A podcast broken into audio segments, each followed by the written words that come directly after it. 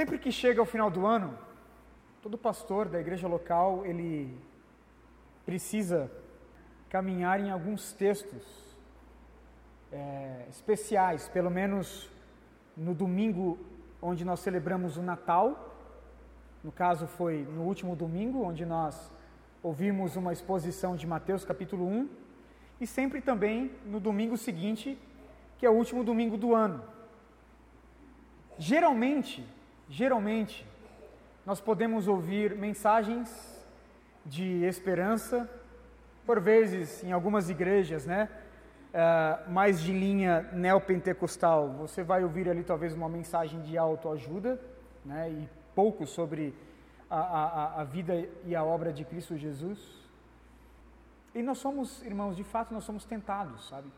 Nós somos tentados a, a querer, talvez, enfeitar, querer trazer alguma coisa é, à parte, extra das Escrituras, a fim de que o ano venha a ser mais abençoado para cada um de nós. E não tem como. Isso é impossível, não cabe a mim abençoar o ano de 2020 dos irmãos. Cabe ao Senhor Deus.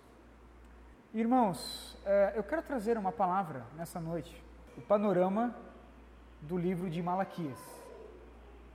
Quero expor, pelo menos não vai ser uma mensagem expositiva, nós ainda vamos nos debruçar futuramente no texto de Malaquias, expor verso a verso, mas essa noite é, eu quero expor de uma forma panorâmica a mensagem do profeta Malaquias. O Senhor falou muito comigo nesses, nesses últimos dias, principalmente hoje, enquanto estava revisando o sermão, e eu peço que os irmãos, por favor, venham receber isso com carinho.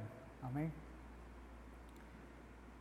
Malaquias, capítulo de número 1. Nós vamos ler somente o verso de número 2. Nós vamos percorrer praticamente em todo o livro, mas nós vamos ler somente o verso 1 e o verso de número 2, que diz assim: Uma advertência. A palavra do Senhor contra Israel por meio de Malaquias. Eu sempre os amei, diz o Senhor, mas vocês perguntam: de que maneira nos amaste? Eu sempre os amei, diz o Senhor, mas vocês perguntam: de que maneira nos amaste? Vamos ao Senhor em oração? Curve a sua fronte, por favor. Pai, nós oramos uma vez mais e rogamos que o Senhor venha falar conosco por meio da tua palavra, Senhor. Pai, nós rogamos e pedimos a Ti para que o Senhor não venha é, permitir, ó Deus, que venha passar alguma impressão errada acerca de Ti. Ó Deus, por favor, Rogamos a Ti para que o Senhor venha falar tão somente a Tua palavra, a Tua verdade. Que o Senhor venha, ó Deus, falar aos nossos corações, principalmente ao meu coração, Senhor. A Tua palavra, o Teu Evangelho. Ó Deus, ilumina a pessoa de Cristo Jesus neste texto, nessa noite. Que possamos sair daqui cheios do Teu Espírito. Faz isso para a glória do Teu nome e para a nossa alegria também, Senhor. É assim que nós oramos em Cristo Jesus. Amém. Warren Wisby, o comentarista bíblico, pergunta: qual a diferença entre o pecado dos santos e o pecado dos ímpios? Qual a diferença entre o pecado dos santos, os pecados dos crentes, e os pecados dos ímpios, dos incrédulos? Ao que Warren Wisby responde: a toda diferença. Os pecados dos santos são piores. São piores porque lhes falta muitas vezes a percepção de que isto é uma afronta ao Deus que lhe concedeu toda a graça. É pior porque, ao contrário dos ímpios e dos incrédulos, os santos experimentaram e conheceram o Deus de toda glória, o Deus de toda graça. É diferente porque, mesmo sendo salvo, o santo dará conta de suas atitudes atitude dos seus atos para com Deus. E é exatamente nessas horas que Deus entra então com providência na vida dos santos. É quando os crentes estão num declínio espiritual, numa depressão espiritual, que o Senhor Deus entra com providência, direcionando então o crente ao temor do Senhor. Assim Deus se comunica então com o seu povo, se comunicou com o povo de Israel e vai com toda certeza se comunicar e falar conosco nessa noite. Irmãos, Malaquias. O nome de Malaquias significa o meu mensageiro. O meu mensageiro. Um título um tanto sugestivo para o livro, pois sabemos somente a mensagem deste livro, nós não sabemos quase nada acerca do mensageiro em si. Nós sabemos que Malaquias ele foi usado pelo Senhor, é de autoria dele o livro, mas nós não sabemos muita coisa acerca deste profeta. E o livro começa então descrevendo uma sentença. No original é o peso do Senhor, é a palavra do Senhor. A palavra do Senhor veio a Malaquias. O peso do Senhor veio a Malaquias. E por que o Senhor então se dirigiu dessa forma ao seu povo? Ao longo da mensagem de Malaquias, nós podemos observar que o povo, novamente, pós-cativeiro babilônico. Estava voltando-se então para práticas pagãs, abandonando o Senhor, abandonando o seu amor para com o Senhor e dando lugar em seus corações para amores rivais.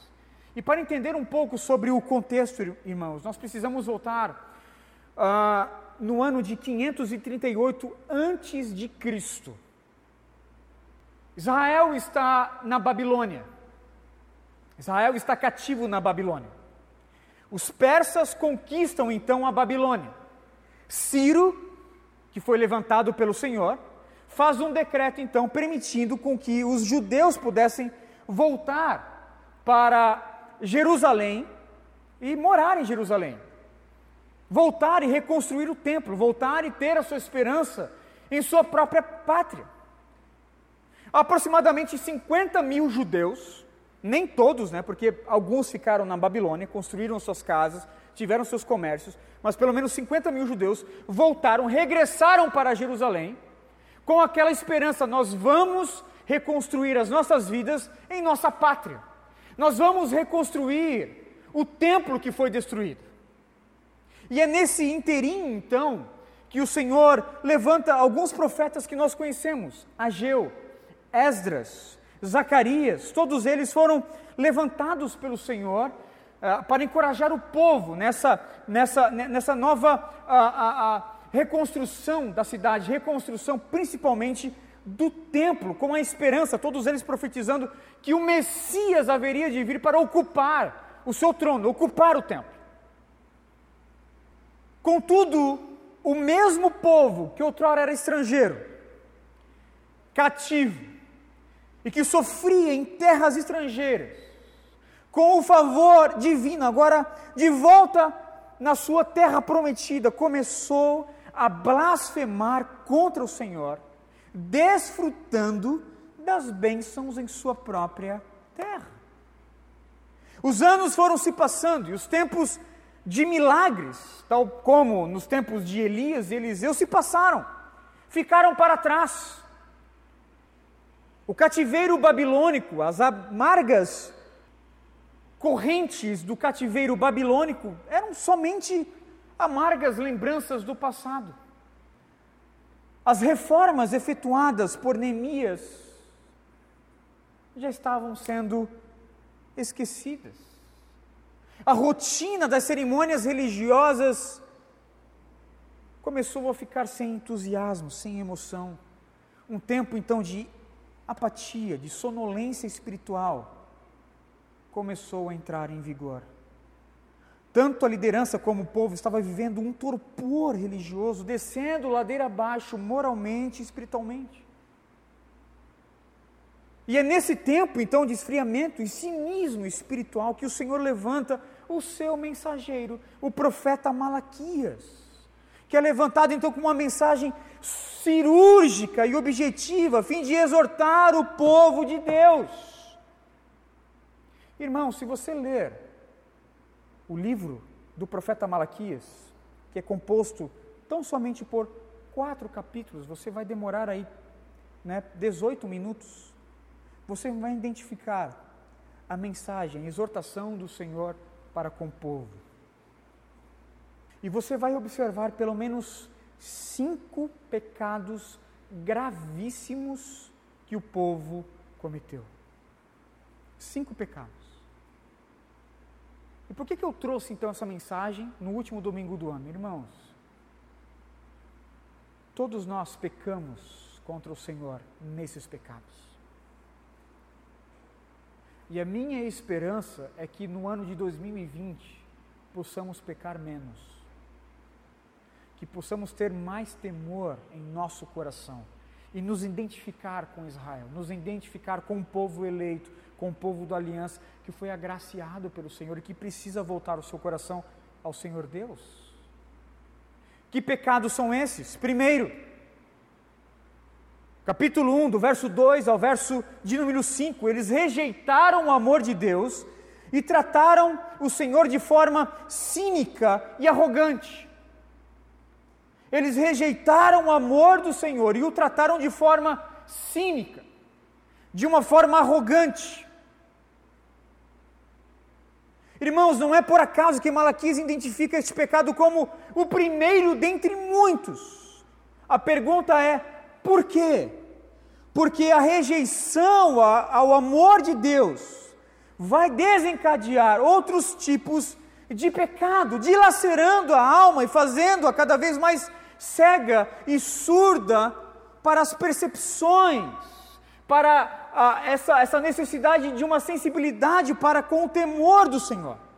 Quanto mais você rejeita o amor de Deus, mais difícil será você não rejeitá-lo, porque você vai ficando então menos perceptível a este amor. Podemos inclusive identificar esses dias, essa falta de, de emoção, essa rejeição para com o amor de Deus com os dias de juízes, onde cada um fazia o que bem desejasse. Quando nós vamos rejeitando, quando nós vamos abandonando, irmãos, uma resposta para com o amor do Senhor, mais difícil será não rejeitá-lo.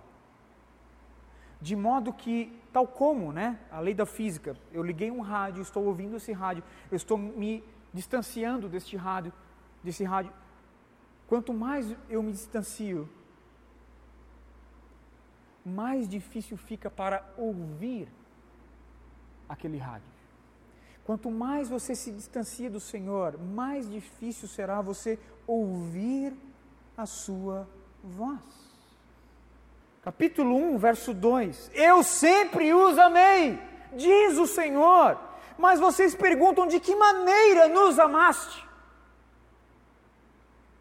O Senhor Deus declara com palavras o seu amor para com o seu povo, tal como um noivo que ama a sua noiva. O Senhor Deus amou Israel, casando-se com Israel, tal como um esposo que zela pela sua ama. O Senhor se comprometeu em cuidar, em zelar, em proteger, em suprir, em se fazer presente em todos os momentos com a sua noiva, com Israel. Tal como um noivo que ama a sua noiva, o Senhor Deus perdoou as suas falhas, limpou as suas vestes, renovou as suas alianças inúmeras vezes. Seus feitos de providência, seus feitos miraculosos podem ser vistos em cada página das Escrituras, principalmente no Antigo Testamento. Malaquias está profetizando como o último profeta, eles tinham toda uma história para trás. Agora, além de provar o seu amor pelos seus feitos, por meio de providências, de redenção, de milagre, de libertação, o Senhor diz: Eu os amo, eu os amo. Eu sempre os amei. Eu sempre os amei. Perceba que ele não disse simplesmente eu vos amei, ou eu amei num ponto distante, num passado distante. Ele não diz eu vos amo,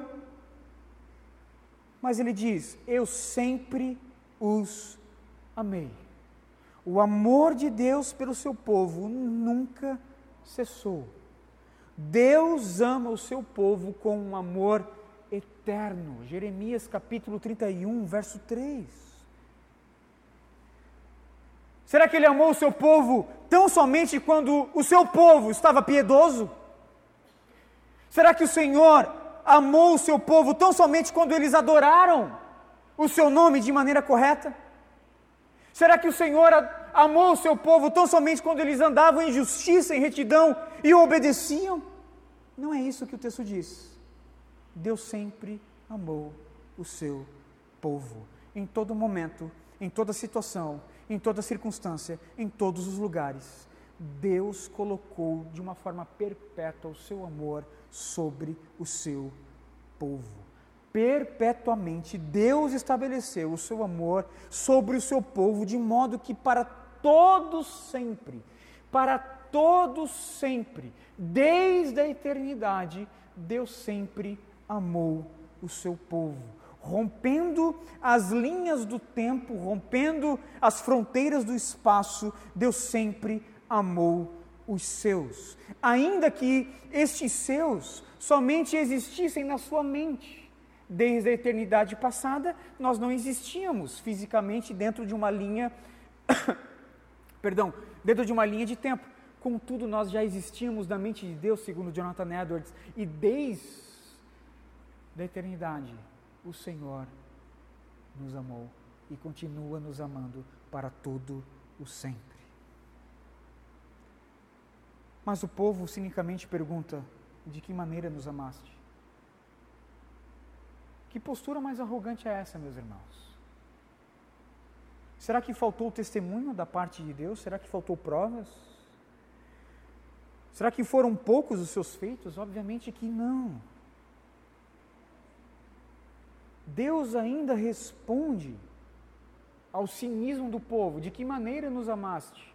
Ele ainda responde esse cinismo, apontando para onde? Apontando para a eleição. Vocês me perguntam: de que maneira nos amaste? Deixa eu responder: eu amei a Jacó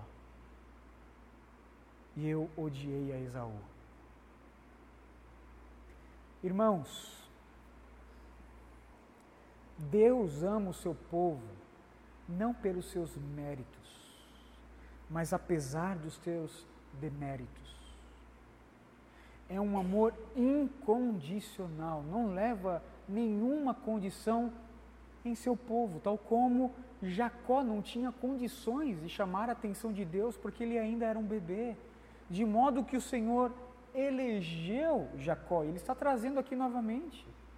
Vocês me perguntam de que maneira eu vos amei? Deixa eu falar para vocês, eu escolhi Jacó.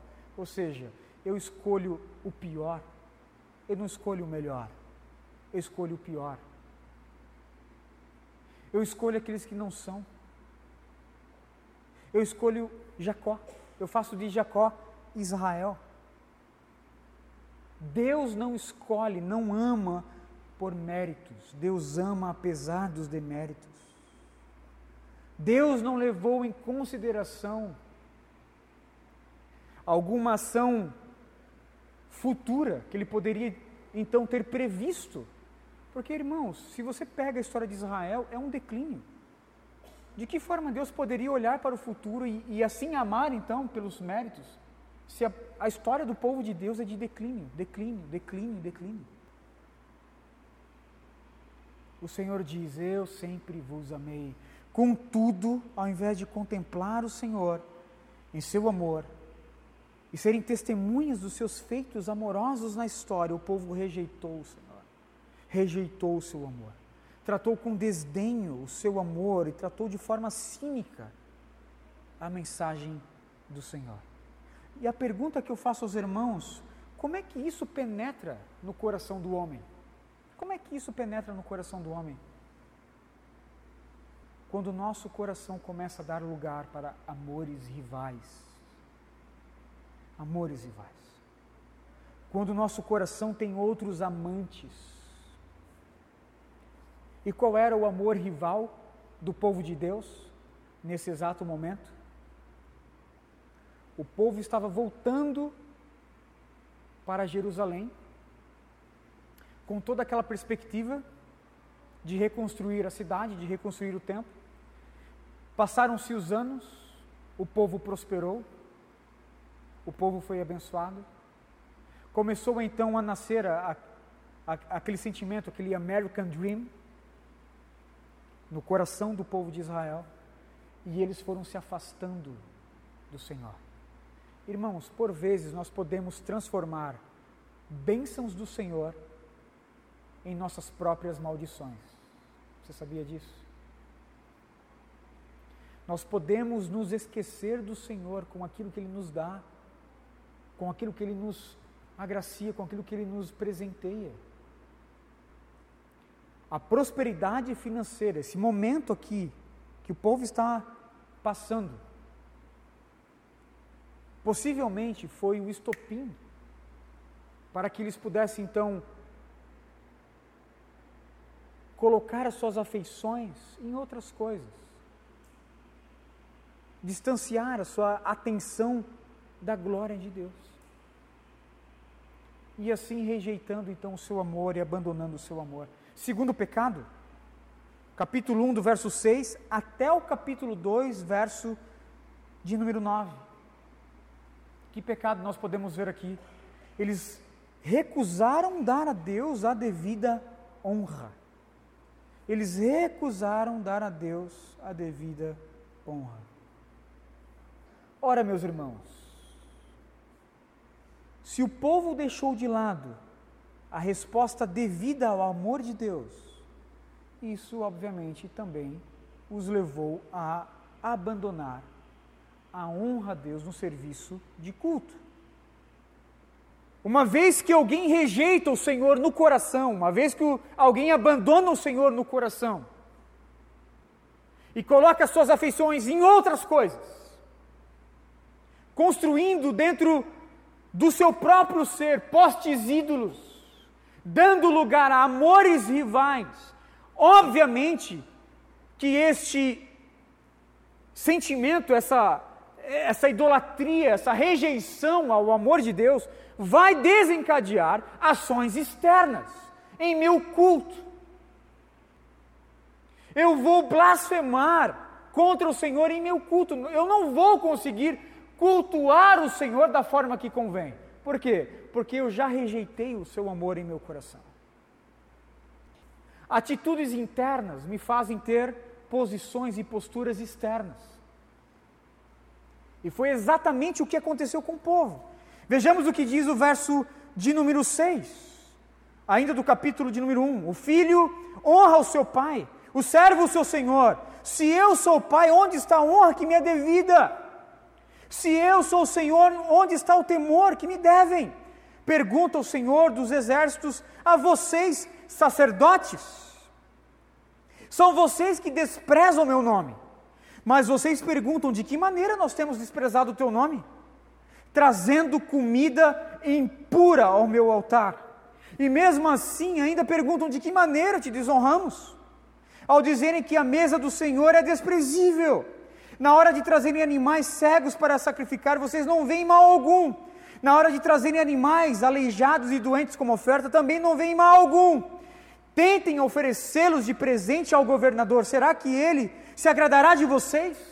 Será que os atenderá pergunta o Senhor dos exércitos. Irmãos, que dias maus são esses? E novamente eu digo, não é exagero dizer que esses dias são comparados aos dias dos juízes. Perceba que a vida com Deus virou uma rotina, virou um tédio, uma obrigação religiosa e nada mais. A adoração virou ah, sem paixão, sem temor, ficou sem reverência. Eles perderam o senso do maravilhamento de se estar na presença do Senhor, perderam o senso do espanto, perderam o senso do temor, perderam o senso da, da reverência ao culto ao Senhor. Simplesmente deixaram a espiritualidade entrar no automático, perderam a noção da responsabilidade que tinham. A começar pelos sacerdotes, os pastores, os presbíteros de Israel, a começar por eles, se estendendo para todo o povo, o culto estava sendo profanado em todo o povo, por cada israelita. Os sacerdotes estavam aceitando animais cegos, coxos e enfermos, verso de número 8. Animais dilacerados, verso de número 13. Animais defeituosos, verso de número 14. Eles estavam oferecendo simplesmente o pior, o resto, o imprestável, a carniça, em culto ao Senhor Deus. Algo que o Senhor Deus já nos disse em Levíticos capítulo 22, em Deuteronômio capítulo 15, que esse tipo de oferta de animais impuros, de animais coxos, doentes, ele não aceita. Deus não aceita o pior. Na verdade, Deus não aceita nada que não seja o melhor. Você entendeu? Deus não aceita nada que não seja o melhor. Entendamos isso. O Deus o qual servimos é um Deus exigente. Nós temos a mediação de Cristo. Nós entramos em culto a Deus por meio da mediação de Cristo Jesus. Contudo, o Senhor Deus não aceita nada que não seja o melhor diante da mediação de Cristo. Porque Cristo foi o melhor que Deus tinha a mediação desceu para que essa mediação, esse culto venha subir perfeitamente, irmãos. Você consegue perceber que por vezes nós somos assim? Você conhece crente que vem para o culto? Eu, e obviamente que eu estou aqui na frente, né? Eu estou na frente. E eu não sei se você está lendo a Bíblia ou está lendo, sei lá, mensagem do WhatsApp ou simplesmente atualizando o feed do seu Instagram. Nada contra os celulares, irmãos. Pode trazer, não, eu não, realmente eu não, não tenho nenhum pro, problema com isso. A palavra do Senhor pode ser lida ali. Mas você conhece, você já viu por vezes irmãos do lado, em redes sociais. Cadê o temor? Cadê a, o senso de maravilhamento? O senso da glória de Deus? Aí eu pergunto: será que nós não entramos no automático? Será que este irmão ou essa irmã não entrou no automático? Sabe? Pô, deve ser uma vida chata. É um, é um evangelho, uma, é um, não um evangelho, mas é um cristianismo que ela vive, ou que ele vive, chato pra caramba. O evangelho, a vida com Deus, sem emoção, sem o senso do maravilhamento de um culto como esse, é uma vida com Deus chata. A pessoa poderia estar em qualquer outro lugar, poderia se emocionar, sei lá, na sala do cinema, vai para lá, vai para lá, meu.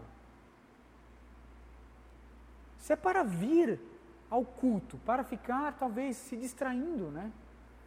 Pensando depois, sei lá, no, no que o Fantástico vai, vai dizer, da, daquela notícia que você estava esperando a semana inteira, olhando no celular, agoniado para ir embora. Por favor, procure qualquer outra coisa para fazer na sua vida. E eu te falo isso porque, assim, para te, te livrar de uma vida chata. Eu te falo isso assim para você viver a sua vida menos ruim, que vai ser melhor em outro lugar do que estar aqui e não fazer parte de um ambiente como esse, irmãos. Você entende? Deus não aceita nada que não seja o melhor. Deus não aceita nada que não seja a nossa total atenção. Amém, meus irmãos? Amém. Eu digo isso porque eu amo o Senhor Deus, eu amo os irmãos, e eu quero que a nossa igreja seja uma igreja realmente crente, sabe? Com um legado do pentecostalismo. Não o de 100 anos atrás, o de Atos capítulo 2 aquele senso do, da descida do Espírito Santo, sabendo que agora nós estamos na dispensação do Espírito Santo. Nós não podemos perder o senso disso. Não é porque não tem um tecladinho aqui de fundo que o Senhor não está falando ao seu coração, que você pode se quebrantar aí no seu coração. Você pode. O culto é para isso, é para quebrantamento mesmo. Se você for quebrantado pelo Senhor, pode chorar, pode chorar mesmo no culto. Ouça o Senhor falar ao seu coração. O que nós não podemos fazer é perder o senso de se estar diante da glória de Deus. Terceiro pecado, eles desprezaram a fidelidade de Deus, desprezaram a fidelidade de Deus capítulo 2, verso 10 ao verso de número 16. Veja comigo o que Isaías diz no verso de número 11: Judá tem sido infiel. Uma coisa repugnante foi cometida em Israel e em Jerusalém. Judá desonrou o santuário que o Senhor ama. Não é possível. Judá desonrou o santuário que o Senhor ama ama. Enquanto o salmista vai dizer no Salmo 84, verso 1: Quão agradável é, Senhor, estar nos teus átrios, estar na tua habitação, a minha alma anela por ti, até que os meus ossos venham se desfalecer dentro da tua casa, dentro dos teus átrios, dentro da tua habitação, dentro do teu santuário. O povo de Israel, anos depois, está dizendo: quão repugnante é a habitação do Senhor. Quão desprezível é o santuário do Senhor. E eu quero que você perceba comigo aonde essa desonra a Deus vai desembocar na quebra das alianças com o nosso cônjuge. A falta de emoção, a falta da reverência, a falta de temor e a prestação, a prestação de um culto desviado a Deus vai desembocar em prostituição e adultério. Os israelitas estavam se divorciando dos seus cônjuges para casar com pagãos dos povos vizinhos Judá, veja comigo, leia comigo. Judá desonrou o santuário que o Senhor ama. Homens casaram-se com mulheres que adoraram, que adoram deuses estrangeiros.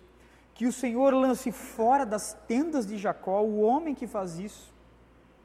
Seja ele quem for, mesmo que seja trazendo ofertas ao Senhor dos exércitos. Há outra coisa que, que vocês fazem: enchem de lágrimas o altar do Senhor, choram e gemem porque ele já não dá atenção às suas ofertas, nem as aceita com prazer, e vocês ainda perguntam por quê?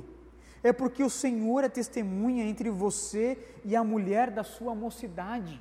Ou seja, a mulher né, que ele se divorciou para casar com uma estrangeira. O Senhor é testemunha entre vocês pois você não cumpriu a sua promessa de fidelidade, embora ela fosse a sua companheira, a mulher do seu acordo matrimonial. Não foi o Senhor que fez um só? Em corpo e em espírito eles se, lhe pertencem. E por que um só? Porque ele desejava uma descendência consagrada. Portanto, tenham cuidado, ninguém seja infiel à mulher da sua mocidade Eu odeio o divórcio, diz o Senhor de Israel. Irmãos, uma vez que uma aliança maior e superior, ela é quebrada. Alianças menores e inferiores estarão em risco. E muito provavelmente também serão quebradas. Uma vez que eu desonro o Deus da minha salvação, o Deus que me libertou, o meu Deus, irmãos, não é uma carta para incrédulos, tá? É uma carta para o povo. Uma vez que eu desonro o meu Deus, haja vista que eu faço parte do povo, uma vez que eu desonro esse meu Deus, quebrando as suas alianças, o que será das outras alianças, irmãos? O que será da minha aliança com o meu cônjuge? Era exatamente o que estava acontecendo em Israel. Eles rejeitaram o amor de Deus. Trataram o Senhor de uma forma repugnante. Prestaram um falso culto ao Senhor, trazendo o pior, trazendo o resto. Quebrando assim as suas alianças. E por fim agora estavam se divorciando. Esse não é o quadro que nós podemos pintar do Brasil onde todos os anos há aproximadamente 350 mil pessoas ficam divorciadas. Ou melhor, 350 mil casais entram em divórcio todos os anos. É um casal,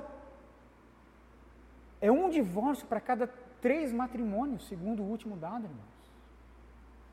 A cada três casais, um possivelmente vai se divorciar, segundo os dados do Brasil. Por quê?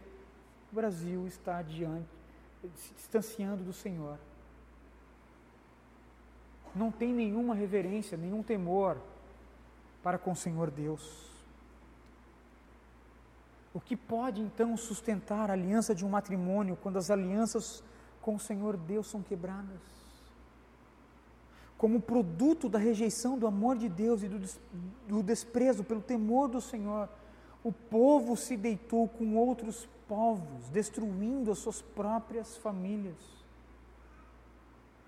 E o profeta então diz: Que coisa repugnante é essa? Algo repugnante aconteceu em Judá. Eu, Senhor Deus, odeio o divórcio. Quarto pecado. Irmãos, eles chegaram ao cúmulo de redefinir a justiça de Deus. Capítulo 2, verso 17. Tentaram redefinir a justiça de Deus. A cegueira espiritual era tamanha que eles pediam justiça a Deus, pois eles estavam cegos e não percebiam que a própria justiça de Deus estava atuando na comunidade para quebrantar os seus corações. Era o Deus misericordioso trazendo ali a sua benevolência para com o povo e eles tentando redefinir a justiça de Deus. De fato, pedir justiça a Deus na situação deste povo aqui pode ser algo arriscado e perigoso. Veja o atrevimento de Israel no verso 17, capítulo 2. Vocês têm cansado o Senhor com as suas palavras como temos cansado, vocês ainda perguntam, quando dizem: todos os que fazem o mal são bons aos olhos do Senhor. Olha só, irmãos. Todos os que fazem o mal são bons aos olhos do Senhor. E ele se agrada deles, e também quando perguntam: onde está o Deus da justiça? Entre os atributos transcendentais e comunicáveis do Senhor, nós encontramos a justiça um dos atributos mais perceptíveis que nós podemos encontrar no Senhor Deus. A mais plena justiça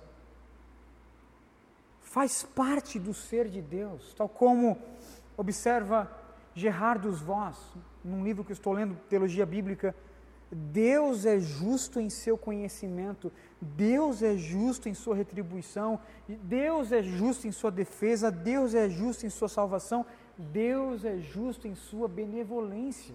Justiça faz parte do ser de Deus. Ele sabe, ele decreta o que é certo, ele condena o que é errado, ele, ele absorve o inocente condena o culpado. Tudo que Deus faz é justo, correto, em sua expressão máxima.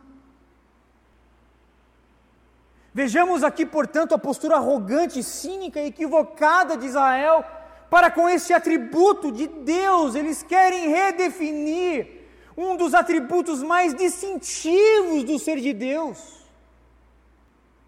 declarando que Deus contempla como bom aquilo que é mal e aquilo que é mal como bom. Em seus corações eles bradam aos céus: onde está a justiça de Deus? Onde está a justiça de Deus? A pergunta deveria ser direcionada a eles: será que eles estão prontos para receber a plena justiça de Deus, irmãos? Deus nunca dispensou a sua injustiça com seu povo. Não há injustiça na parte de Deus. Contudo, Ele pode atuar com, com uma não justiça. Sabe o que é uma não justiça da parte de Deus? A misericórdia. Misericórdia é não dar aquilo que a pessoa merece. Não dar aquilo que a pessoa merece dentro dessa providência do Senhor não é uma injustiça, é uma não justiça. Uma não justiça é o mesmo que misericórdia. Só que sabe o que eles estavam pedindo? Justiça. Ou seja, eles estavam dizendo: não nos trate com misericórdia. Quinto pecado, eles estavam roubando a Deus. Capítulo 3, verso 7 ao verso 12. Eles estavam roubando de Deus. Quando nós vemos o povo dialogar assim, dessa maneira, né, com o Senhor, nós podemos até imaginar que eles, eles poderiam ter alguma moral, né, para reivindicar de Deus a sua justiça, reivindicar de Deus alguma ação amorosa ao qual Ele não tenha ainda dado, alguma bênção extraordinária. Mas que moral eles tinham? Se eles estavam roubando a Deus? Onde?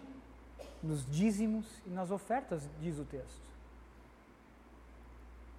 Além de rejeitar o amor de Deus, além de tratá-lo de forma cínica, de profanar, profanar a sua adoração, de chamar de Deus injusto, eles também estavam usurpando naquilo que é do Senhor.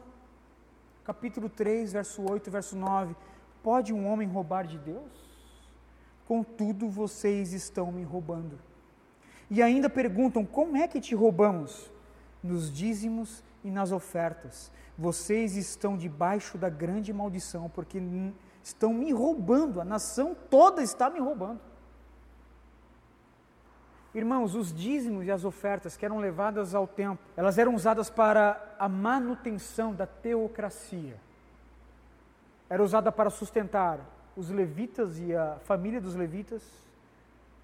Era, era, era, era usada para realizar as festas nacionais e religiosas do povo de Deus e para atender também a necessidade daqueles que precisavam, como pobres e viúvas e qualquer um que se achava menos favorecido em Israel.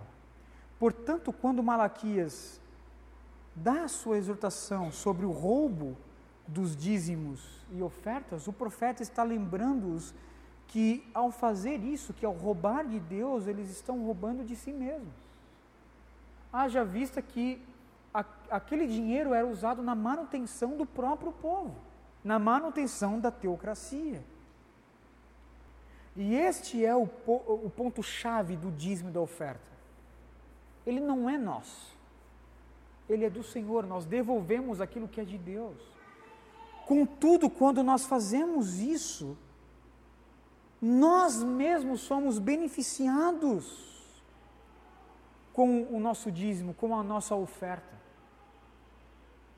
Nós não tão somente nós não roubamos a Deus, como nós somos beneficiados pelo ato de ofertar, pelo ato de dizimar.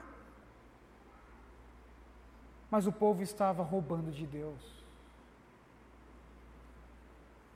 Que desastre, que situação lamentável o povo se encontrava.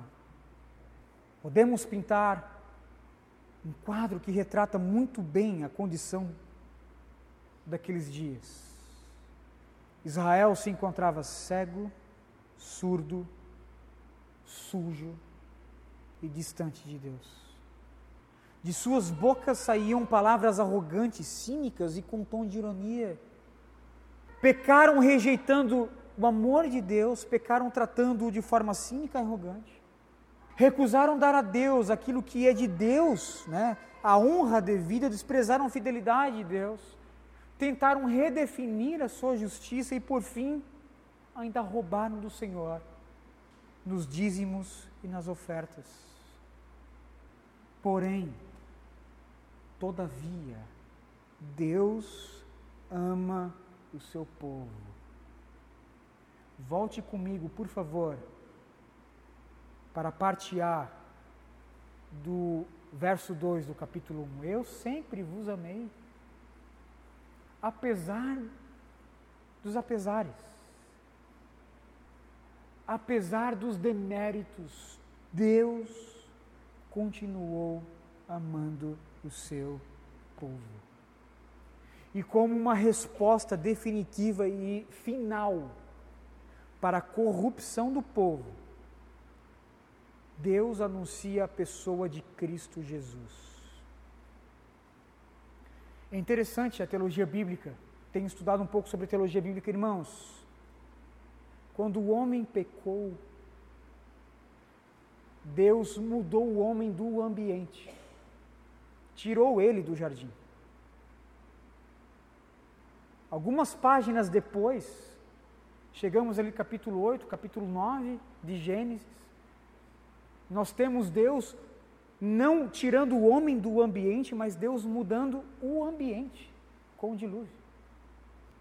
Contudo, não resolveu completamente o problema do homem.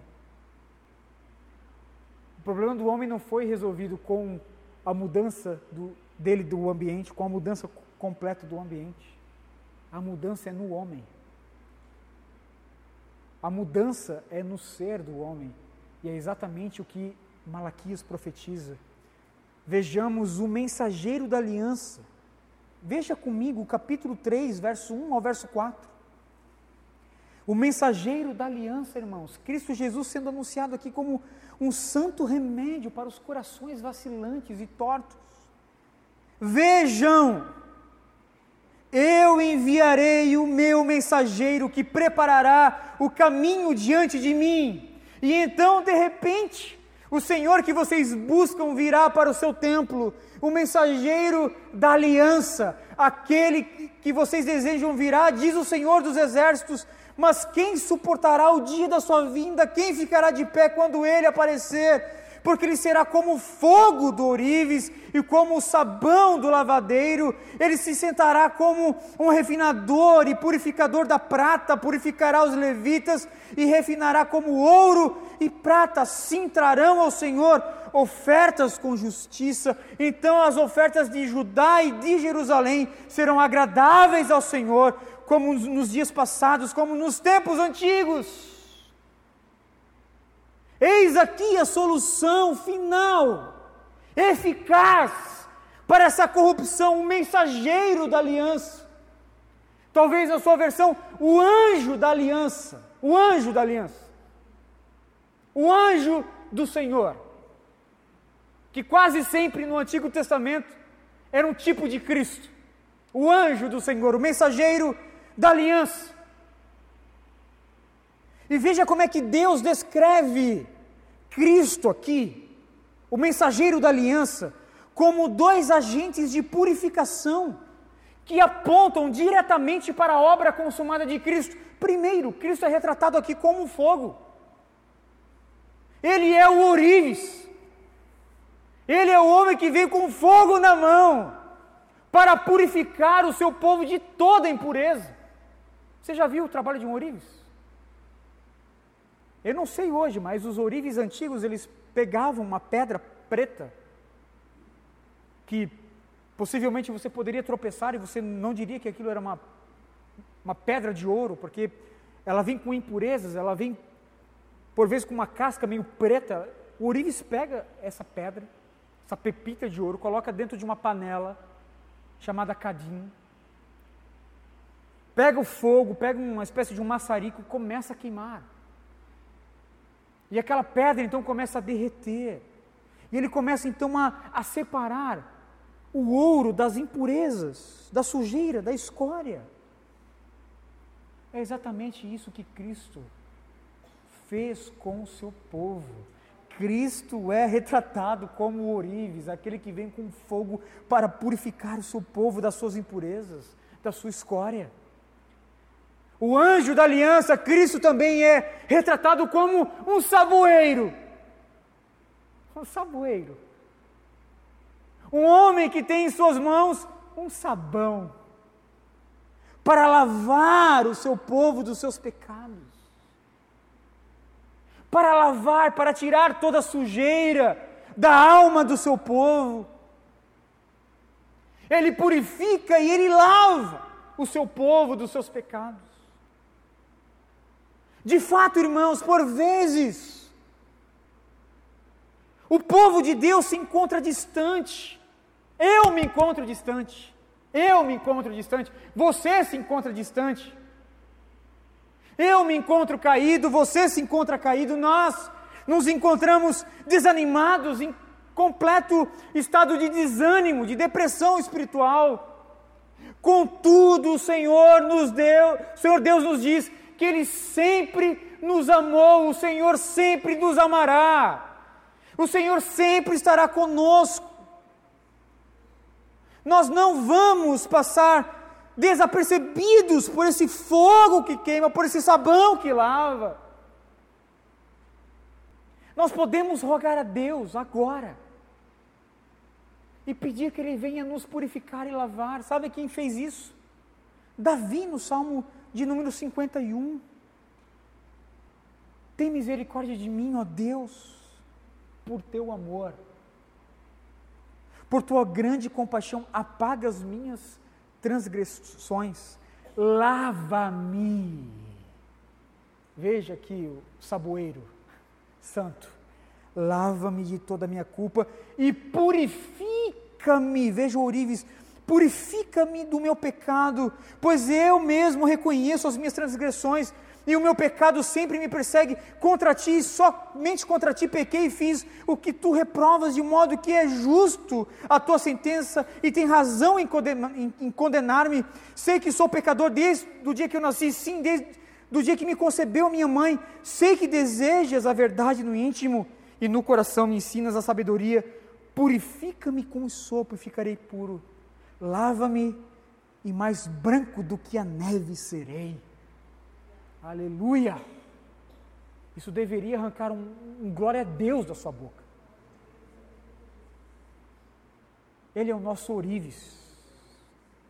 Todos aqui, todos, todos, todos, todos tiveram momentos difíceis no ano de 2019. Todos passaram né, pelo fogo. Todos passaram pelo cadinho de Cristo Jesus. Sabe por quê, irmãos? Ele nos ama. Com toda certeza, estou entrando em 2020, ainda pecador, ainda pecador, merecedor da ira de Deus, mas agraciado com a, a sua graça, com a sua misericórdia. Todavia, eu estou entrando em 2020 mais parecido com Cristo do que eu entrei em 2019. Porque o ourives me encontrou. Porque o saboeiro me encontrou. E eu termino com uma aplicação somente. Com uma aplicação somente. Veja como é que termina o livro de Malaquias. Veja qual é a última palavra desse livro, irmãos, que fecha o Antigo Testamento. O que está escrito aí? Maldição. Maldição. Que palavrinha, né, para se fechar o Antigo Testamento. maldição. Interessante que no domingo passado nós ouvimos aqui uma exposição de Mateus capítulo de número 1. Né? Uma semana depois nós estamos voltando 400 anos antes daqueles dias que o Filho nos foi dado e a palavra que nós temos é maldição. Maldição. Esta é a condição de todos aqueles que se encontram numa posição de rejeição do mensageiro da aliança, do anjo da aliança, da purificação, todos aqueles que rejeitam o lavar da alma do mensageiro da aliança. Esta é a condição que está sobre todos os que rejeitam continuamente a purificação do santo ourives e a lavagem do saboeiro chamado Cristo Jesus, o mensageiro da nova aliança. E eu termino perguntando ao meu e ao seu coração: nós estamos entrando no ano de 2020 debaixo de bênção ou debaixo de maldição, irmãos? Eu pergunto para você agora, pergunto para você agora. Você está entrando em 2020 sob essa palavra, a última palavra do Antigo Testamento? Maldição. Permita-me dizer que as nossas palavras não serão suficientes. Que a nossa resposta oral não será suficiente. A resposta, se nós estamos debaixo de bênção ou maldição, ela será respondida com o nosso culto, com a nossa adoração a Deus. Se nós passamos de fato pela purificação do ourives e pela lavagem do saboeiro.